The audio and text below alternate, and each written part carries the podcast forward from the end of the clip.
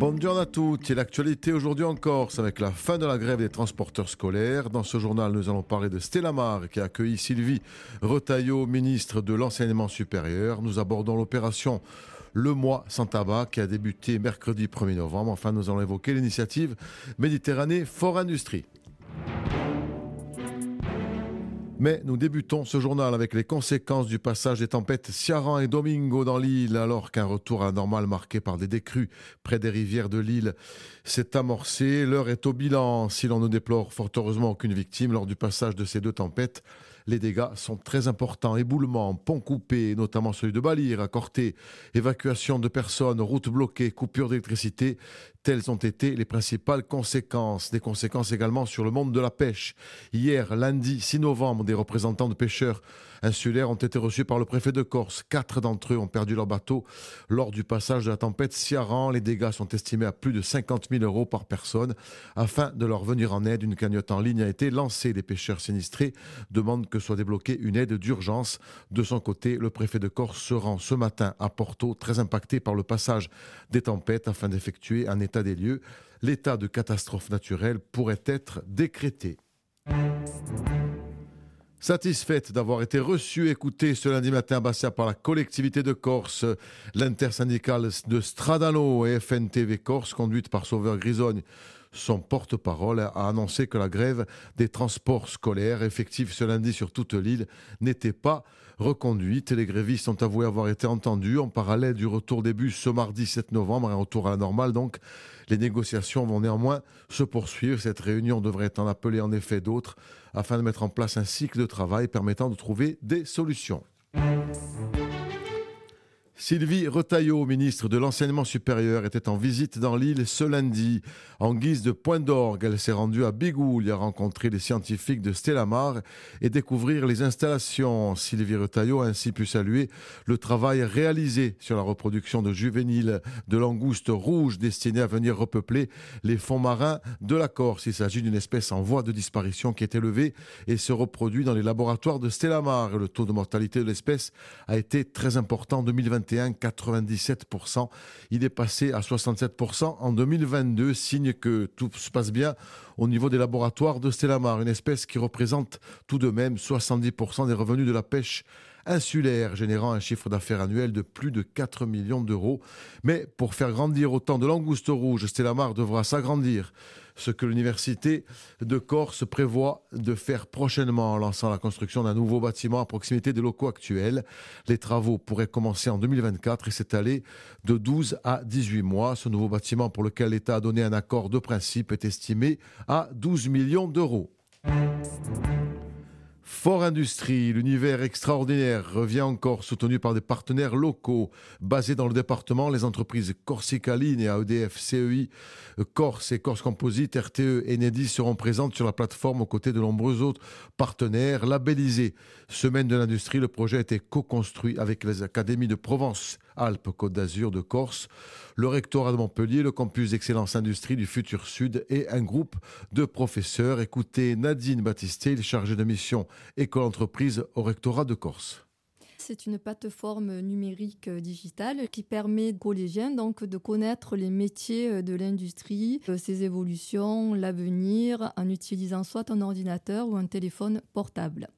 Comment cet événement va-t-il se décliner en Corse? Alors, il démarrera le 13 novembre prochain. Donc, les enseignants en Corse se sont inscrits et par le biais, donc, comme je disais, de leur euh, téléphone ou de leur ordinateur, les jeunes vont pouvoir se connecter. Ils vont reprendre un challenge. En fait, sur ce challenge, ça leur permet de marquer des points parce qu'en en fait, ils ont des quiz à répondre. Donc, il y a trois milieux, il faut savoir. Il y a le milieu des entreprises de la Méditerranée, les entreprises de la Nouvelle-Aquitaine et cette année, il y a le monde de la transition énergétique. Donc c'est plus de 500 contenus digitaux pédagogiques, ludiques et interactifs. C'est des vidéos, des quiz et des échanges en visio avec les professionnels de l'industrie corse, mais aussi sur le continent.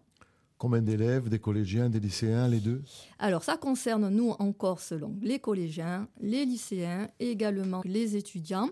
Il faut savoir que l'année dernière, la Corse donc avait détenu le record de mobilisation avec 88 classes inscrites et on a eu deux prix nationaux, le collège de Luciane et le collège de Bicoulia. Et les, nos collégiens sont partis ensuite visiter des industries sur le continent, à Fosse-sur-Mer, des éoliennes également, le stade Vélodrome.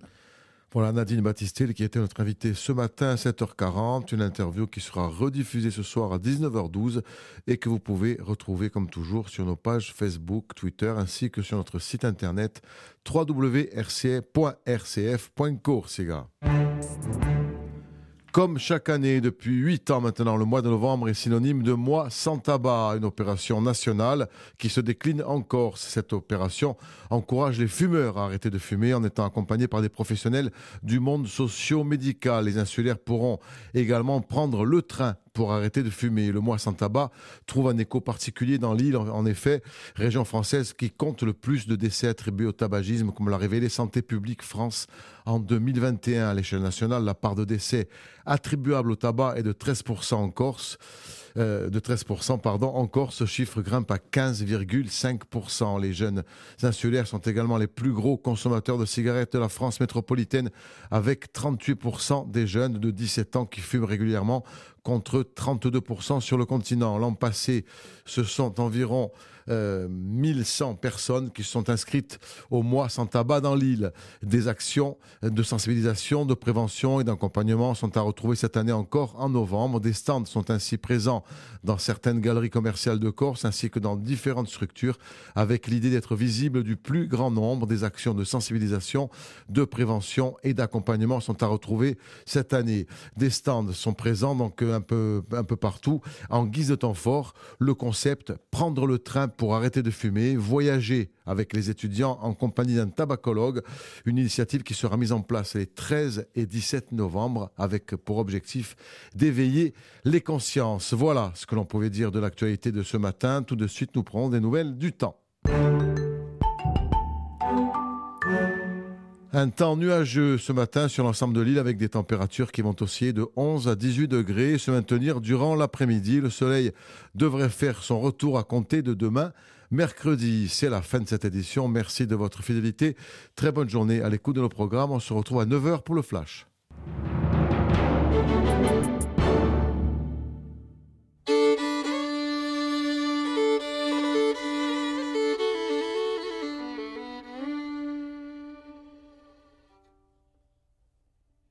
Did I see you down in a young girl's town with your mother in so much pain? I was almost there at the top of the stairs with the screaming